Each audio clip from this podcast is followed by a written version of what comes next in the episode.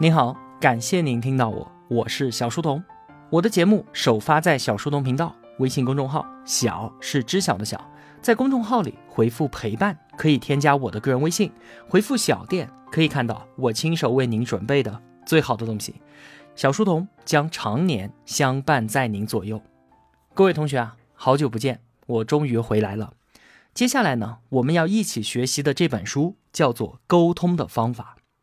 同学们啊，经常听我的节目，可能会觉得我似乎是一个能说会道的人。其实哈，不然，做节目和日常生活当中的沟通表达完全是两码事儿。我是一个性格内向、临场反应很慢、情商蛮低的一个人。也许啊，也正因为如此，我才能够静下来读书做节目。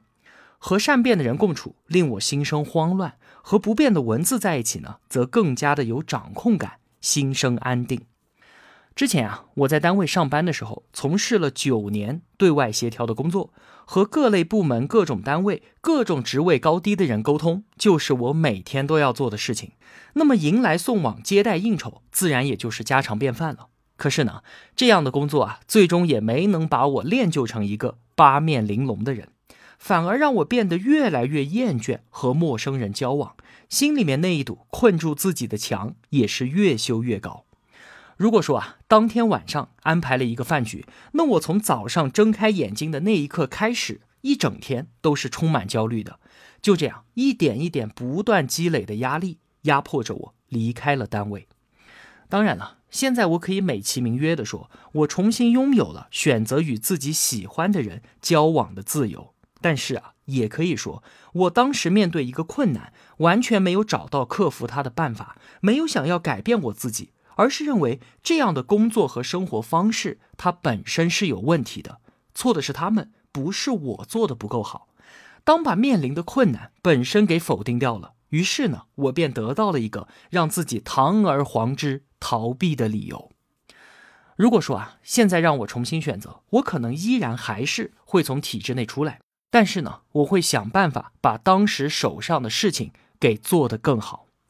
战胜和逃避都可以让我自己不再面对这个困难，这没错。但是毫无疑问，也只有前者，只有干掉它，才能够让我自己有所成长，让我自己变得更好，而不会是像现在这样，我退回到自己的舒适区里面，然后呢，我自己都觉得我是一个懦弱的人。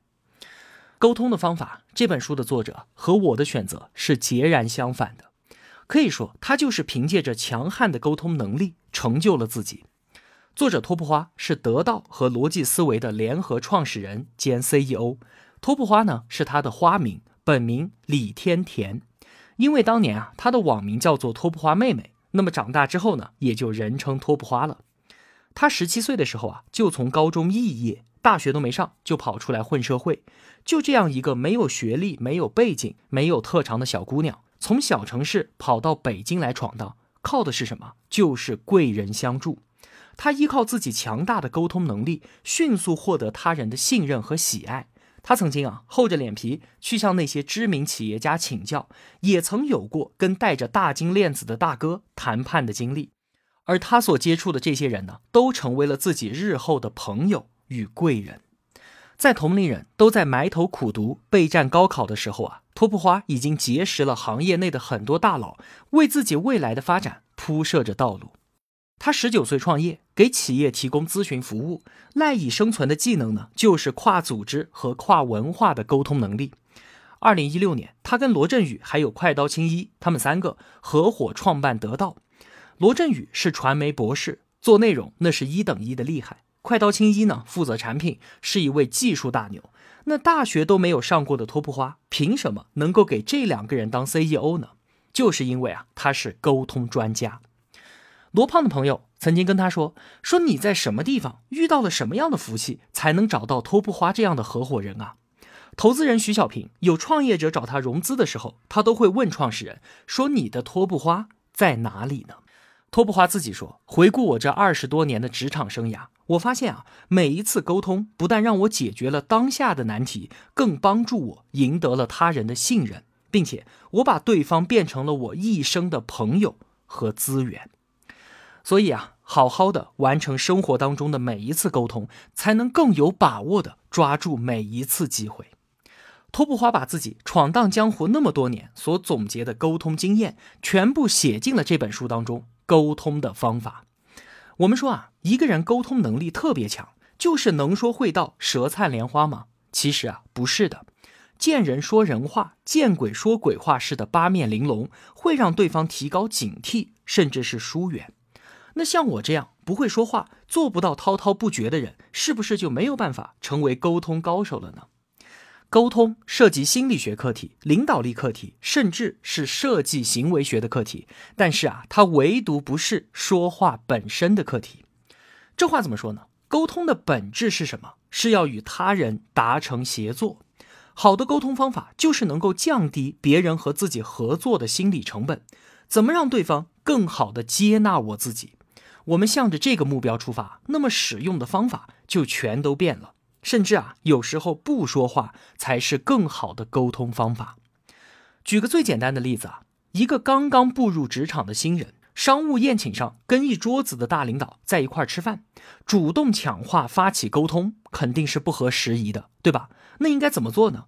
仔细做好服务工作，斟茶倒水，领导每次端起茶杯里面都有热茶，这一顿饭下来，所有人都能够接收到他的殷勤和善意。而且啊，还会觉得这个年轻人低调得体。从更好的让对方接纳自己这个目的来说啊，这一次的行动就已经达到了良好的沟通效果了。这本书的副标题叫做“别怕，沟通是一场无限游戏”。无限游戏是相对于有限游戏来说的。有限游戏呢，就是有边界、有输赢的，像是打牌、下棋乃至战争都是有限游戏。而无限游戏呢，就是没有边界、不对立的。就是以游戏本身能够持续的玩下去作为目的，像是我们的文化、宗教乃至生命都是无限游戏。很多人都觉得沟通就是强势的一方搞定弱势一方的有限游戏，不是这样的。具体沟通的事项可能会因此而结束，但是高手能够让沟通双方的关系持续的发展下去。我们俗话常说嘛，买卖不成仁义在。在沟通的过程当中，感觉卡住了，感到失控和慌张，没关系，按下暂停，给自己几秒钟的时间，冷静一下。眼下的这件事儿没办成，没什么，把关系延续下去，徐徐图之，我们来日方长。明白这个沟通法则，让我一下子就感觉天地自宽。看完这本书啊，我发现原来我此前根本就不会说话，不会沟通。每天都在坚定不移地重复上演书中提到的那些错误案例。托布花在书中拆解了十八个沟通场景，提供了几百个具体的案例和方法，如何通过沟通在工作和生活当中解决问题、获得帮助、整合资源、洞察人心。这十八个基本场景啊，构成了所有沟通场景的积木。只要我们自己稍加组合，就能够应付我们工作生活当中的各种复杂场景。书里面的案例啊，都是作者团队的真实经历。可以说，每一个沟通方法的背后，都有一个经历了生活的毒打，但是最终打赢了的故事。在前言的最后，作者郑重地留下了三句话：说好的沟通不在于此时此刻，而在于未来要面对的所有事件；好的沟通不在于能否达成眼前的目标，而在于能否不断地塑造自我。好的沟通不是和对面这个人之间的事情，而是我自己和整个世界之间的事情。好了，那从现在开始，我们就一起来读这本《沟通的方法》。我相信啊，读完之后，你肯定会和我一样，曾经那些无法破解的下意识逃避的难题，现在就能找到有效的解决方案了。翻开书的第一部分，全力以赴的沟通，从倾听开始。沟通高手都知道啊，口若悬河、舌灿莲花只会把人给推开。把嘴闭上，竖起耳朵，是让别人愿意和我们沟通的头号秘诀。沟通的起点并不是表达，而是倾听。如果都没有完全听懂对方想要表达的意思，那自然不可能展开有效的沟通啊。举个例子，假设你是一名新员工，领导突然打电话问你说：“你现在忙吗？”请问怎么回答？他是想考察你的工作情况呢，还是想安排新的工作任务呢？如果你说自己不忙，那是不是工作量不够饱和啊？那如果说自己正在忙这忙那，领导万一是想安排新工作，你这么一说，岂不是故意推脱，不想接吗？在这个场景当中啊，只有一种回复是对的，就是不回答，直接说：“领导，您请说。”再比方说啊，你去相亲，对方问你：“你们互联网公司加班一定很辛苦吧？”这个问题应该怎么回答？这个时候啊，其实人家并不是好奇你的工作情况，而是想要了解你有没有时间投入到亲密关系当中。当我们听懂了这个意思，那么加班的事情根本就不用多聊，而是多聊一聊你对于两个人未来生活方式的想象。你看啊，从以上两个例子，我们就可以明显的感觉到，从一句话想要听懂对方的意思，其实是挺困难的，需要社会经验，需要结合当下的语境，才能够听得出对方的弦外之音。但是呢，有一个办法是绝对的高效，而且不会出错的。那就是在倾听的时候谨记三样东西：对方的情绪、事实和期待。很多时候啊，对方的话语里面都是藏着情绪的，我们要能够听得出来，什么时候他是在讲述事实，什么时候他是在表达情绪。你听这句话：领导总是让我加班，请问这是事实还是情绪呢？里面啊出现了“总是”。这个词是很明显的主观感受，所以呢，这句话是在表达情绪。情侣吵架，女孩说：“你为什么总是忘记掉我们的纪念日啊？”男孩驳斥说：“哪里有总是？不就是这一次吗？”这样的沟通啊，很快就会升级为争吵的，十有八九最后就是以“你不爱我了”收场。那其实女孩想要表达的是什么？是在亲密关系当中，我感觉被你忽略了。女孩是在表达情绪，而男孩呢，根本就没有识别出来，当然也就不可能对症下药了。我敢说啊，在听节目的男生，每一个肯定都犯过这样的错误。我们要注意，只要出现总是、老是、每次、经常、永远这一类的情绪路标词，马上就要明白，对方是在宣泄情绪呢。我们需要做的，并不是去纠结他说的是不是事实，他说的对不对，而是应该安抚对方的情绪。那接下来，事实又是什么呢？我们上学的时候啊，就学过一个故事的四要素：人物、时间、地点和事件。如果能够用这四要素还原实际的场景，那么对方大概是在陈述事实。如果人家都说了，我觉得，我判断，我认为，那么之后我们所听到的都是对方的主观推论。第三个关键词也是最重要的，期待。我们需要结合事实和情绪，找出对方内心最想要的东西。情绪、事实、期待这三个关键词勾画出来之后，我们要做的事情就是逐一的去应对他们。首先，响应情绪。点破和接纳对方的情绪是最简单也是最有效的方法，就和我们之前在正面管教那本书当中所说的一样，和应对小孩子的情绪如出一辙。